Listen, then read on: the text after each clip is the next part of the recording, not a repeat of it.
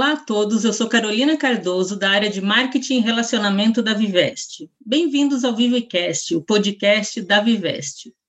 No episódio de hoje, nós vamos falar sobre saúde mental, um assunto que tem ganhado cada vez mais relevância na vida de todos nós, principalmente neste momento de tantas incertezas e mudanças que estamos vivendo.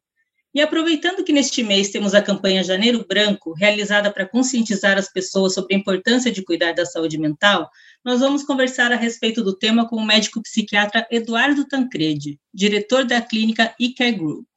Doutor Eduardo, seja muito bem-vindo. Olá, Carol. Muito obrigado, é um prazer falar sobre o tema e falar para o seu público, né? Obviamente. Nós é que agradecemos muito sua participação. É, doutor Eduardo, desde o início da pandemia, muitas empresas adotaram o sistema de home office, em que os profissionais trabalham de casa. E as pessoas tiveram que se adaptar muito rapidamente a esse modelo, tendo que lidar ao mesmo tempo, muitas vezes, com as demandas de casa, da família, dos filhos. Como é que essa maneira de trabalhar tem impactado a saúde mental dessas pessoas?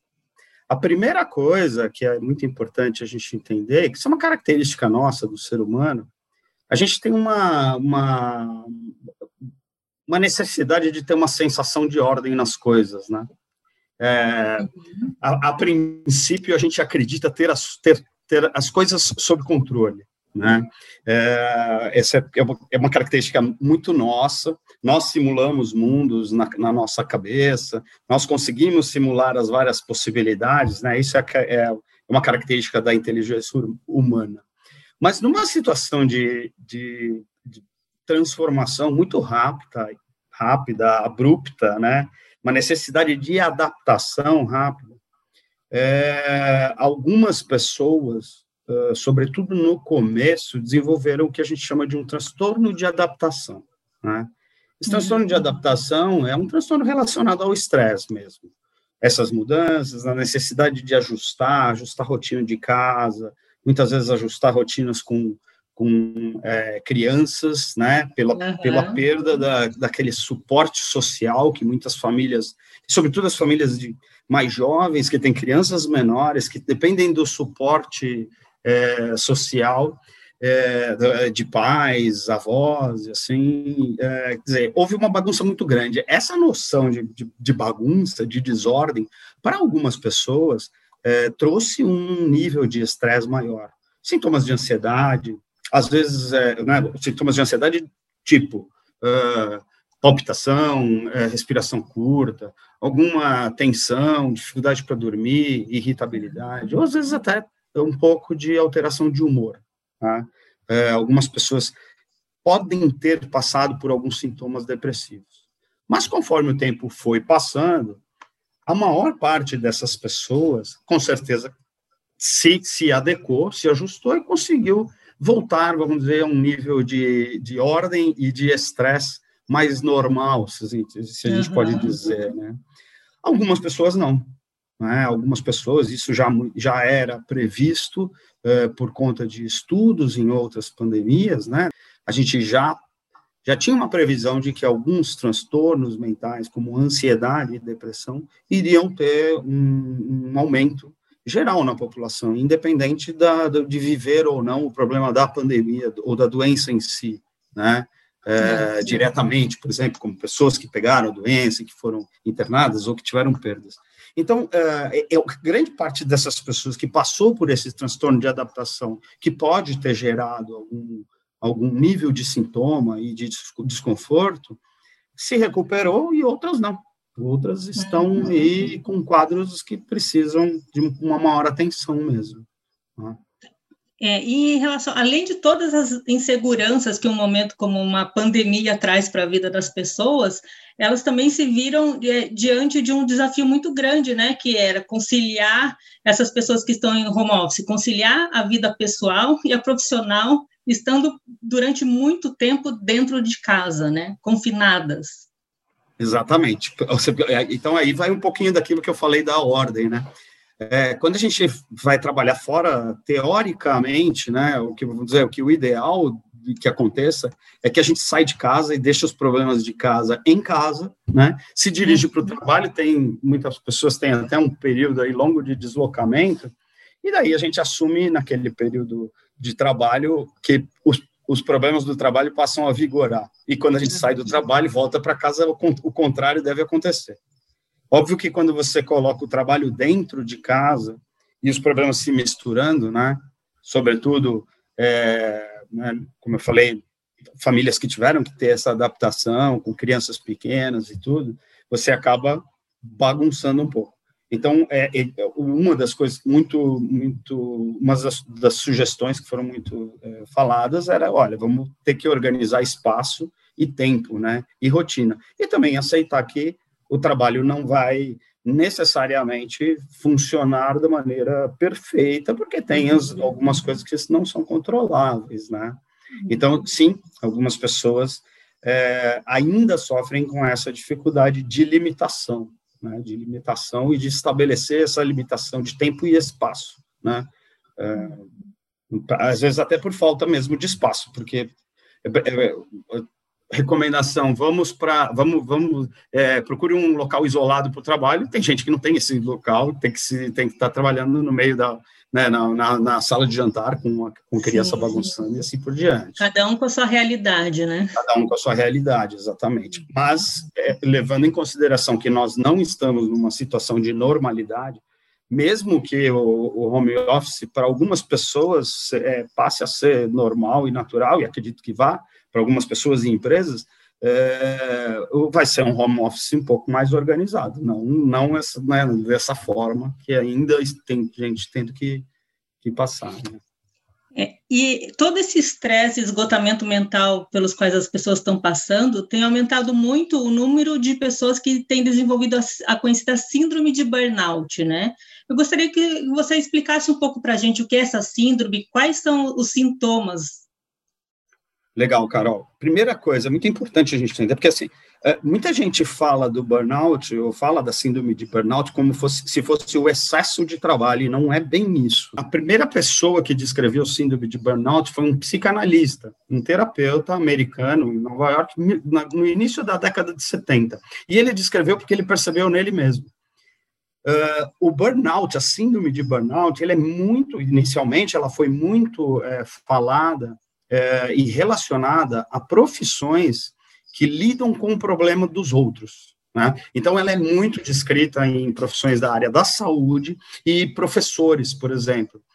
Hoje, a síndrome de burnout, ela já é um pouco mais amplificada, mas ela só, ela só entrou como um nome, assim, para descrever um problema médico, no último código, na última classificação internacional de doenças, que nem ainda está em uso. Só para você ter uma ideia, ela nem é descrita nos, nos manuais de psiquiatria, por exemplo, não é ainda conhecida como uma doença.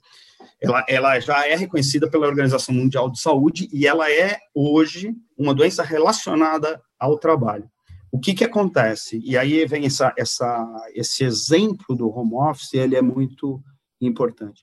Algumas pessoas, por perfil mesmo de personalidade, por por serem pessoas dedicadas, pelos desafios mesmo do mercado de trabalho, pelos desafios da competitividade, é, elas acabam assumindo uma postura profissional de muita exigência e vão se levando ao limite. Então, a pessoa que, que entra em burnout, o termo burnout é queima total. Liquidação, queima total de estoque, acabou a energia, tá? É, ela é chamada de síndrome de esgotamento profissional a pessoa deixa, não consegue mais ter uma relação com o trabalho, que seja uma relação, não existe mais motivação para o trabalho, ela despenca mesmo a, a uhum. energia dela e ela não consegue mais fazer aquilo que ela sempre se propôs, sempre conseguiu fazer. Tá? Então, esse é, o quadro, esse é o quadro que descreve o burnout. É o tá. esgotamento. É possível separar é, os sintomas em sintomas iniciais? Quando é que a pessoa precisa começar a ficar atenta? Característica do burnout é, o primeiro, esse, essa sensação é, esgotamento da energia, né? Uhum. Como se, bom, agora eu não consigo mais, não consigo mais fazer nada. Há um distanciamento, efetivamente, um distanciamento de afeto, quer dizer, um distanciamento das pessoas, das pessoas do trabalho e tal. Uhum. E só que sim, esse é quando quando a síndrome está é, já consolidada, né? Quando a pessoa já vê que ela está incapaz. Mas antes disso, começam alguns sintomas a surgir. Por exemplo, alterações de sono, né? a pessoa uhum. que começa a sentir que, que não dorme o suficiente, a pessoa que começa a perceber que não consegue deixar o celular desligado, né, com receio de que possa receber alguma, algum chamado do trabalho, não consegue parar de conferir e-mails, né, é, uhum. tem a sensação de não estar dando conta das, das, das, das suas tarefas, né, como se não tivesse mais essa capacidade. Sintomas físicos, como dores de cabeça, dores no corpo, uh, sintomas de, de ansiedade também, uh, né? muitas vezes aquela sensação de respiração curta, aquela ah, sensação de alerta e medo o tempo todo, e, e, por aí vai. Por isso que muito se fala de que a síndrome de burnout ela é eventualmente uma passagem para outras, outros tipos de doenças, como a depressão e outros transtornos de ansiedade. O nosso público, o público da Viveste, ele engloba aposentados e pessoas que são do grupo de risco ou possuem familiares que são desse grupo de risco no caso da pandemia. É, o fato de, de, dessas pessoas estarem em isolamento social por tanto tempo, longe dos filhos, netos, e com tantas preocupações em relação ao futuro que surgiram agora, é, isso pode contribuir para o desequilíbrio da saúde mental dessas pessoas? E quais orientações você daria para esse público? Boa, boa pergunta, Carol. Olha, na verdade, é, até vou, vou, vou, falar uma coisa. A gente ainda não tem o resultado final, né, de, de, Ninguém nunca, a gente nunca tinha vivido uma Sim. pandemia tão extensa, né? Em tantos uhum. países e em tanta e aqui, sobretudo aqui no Brasil, a gente nunca tinha vivido isso. Então a gente ainda vai entender as consequências mais para frente. Mas é uma coisa interessante. No início é, se achava que esse público que você, né, como você diz, né, o aposentado ou, ou a pessoa que é, que tem mais idade, que já, de certa forma, já, já vive naturalmente pela fase da vida um, um pouco mais esse isolamento, né? Porque as uhum. famílias vão crescendo e, os, né, claro, mantendo o seu núcleo familiar e tudo, mas já o distanciamento vai acontecendo. Você achava que esse era um público muito, muito suscetível, né? Que esse seria talvez o, o, o público que mais sofresse numa, nessa, nesse momento. Uhum. E, e, e, é interessante ver que as pesquisas mostram que não é tão assim. Alguns levantamentos uhum. feitos em alguns países mostram que talvez as crianças e os adolescentes sejam os que mais estão sofrendo pelo isolamento. Sejam os que, os que este, estão pagando uma conta maior, e que talvez a gente só vai conseguir ver, ver isso é, daqui a alguns anos, o reflexo disso. Não estão indo à escola, não estão vivendo a vida normal e tal. Então, é, é, é, talvez essas crianças. Então, alguns levantamentos mostram que crianças e adolescentes estão apresentando sintomas de ansiedade, é, assim, aumento de 40% de, de, de, sintomas de ansiedade. Veja, são levantamentos, não são pesquisas uhum. científicas, ainda é uma coisa muito na base do, do, né, do, das entrevistas e tal. E que os, os mais idosos, não tanto, apesar de estarem, obviamente. Né? Não tem ninguém hoje que esteja achando tudo tranquilo, né? Com certeza. Mas e, provavelmente por quê? Porque a pessoa mais velha ela tem uma, uma capacidade de resiliência maior, né? Ela tem uma modulação emocional maior, ela, ela já tem maturidade para lidar com uma situação é, como essa, com algumas ferramentas a mais do que crianças e adolescentes. Mas não tenha dúvida que sim, o isolamento por muito tempo, e sim, nesse, nesse, nesse público, tem causado problemas, tá? Tem, tem aumentado, sim, o, o, o, o grau de transtornos de ansiedade, muitas vezes uhum. depressão. A dica sempre foi tentar, eu acho que hoje é isso uma coisa que são aquelas coisas que vão se a sociedade vai se adaptando, que o idoso que antes tinha essa resistência em usar os os, os meios digitais aí, né, a internet, uhum. para se comunicar, hoje... hoje não, não tiveram outra alternativa, né? venceram a barreira, né? Então, uhum. essa, essa é uma dica. A dica sempre é manter rotinas. A gente não pode sair de rotinas, né? A, uhum. As nossas rotinas de sono, de alimentação, elas são muito importantes, isso vale para todo mundo, não é só para os mais, os mais velhos, e fazer uma rotina de alimentação adequada. A alimentação é outra coisa que, que é um mal da sociedade moderna, a gente come mal hoje em dia. É, então, isso são coisas importantes. Tentar manter uma atividade física. né? Ah, mas como, né? Porque você não pode sair. Bom, em casa tem várias maneiras. Menos, pelo menos agachar, levantar, não ficar sentado o tempo todo, né? No, no sofá e tal. Ótimo, doutor Eduardo. Eu agradeço muito sua participação.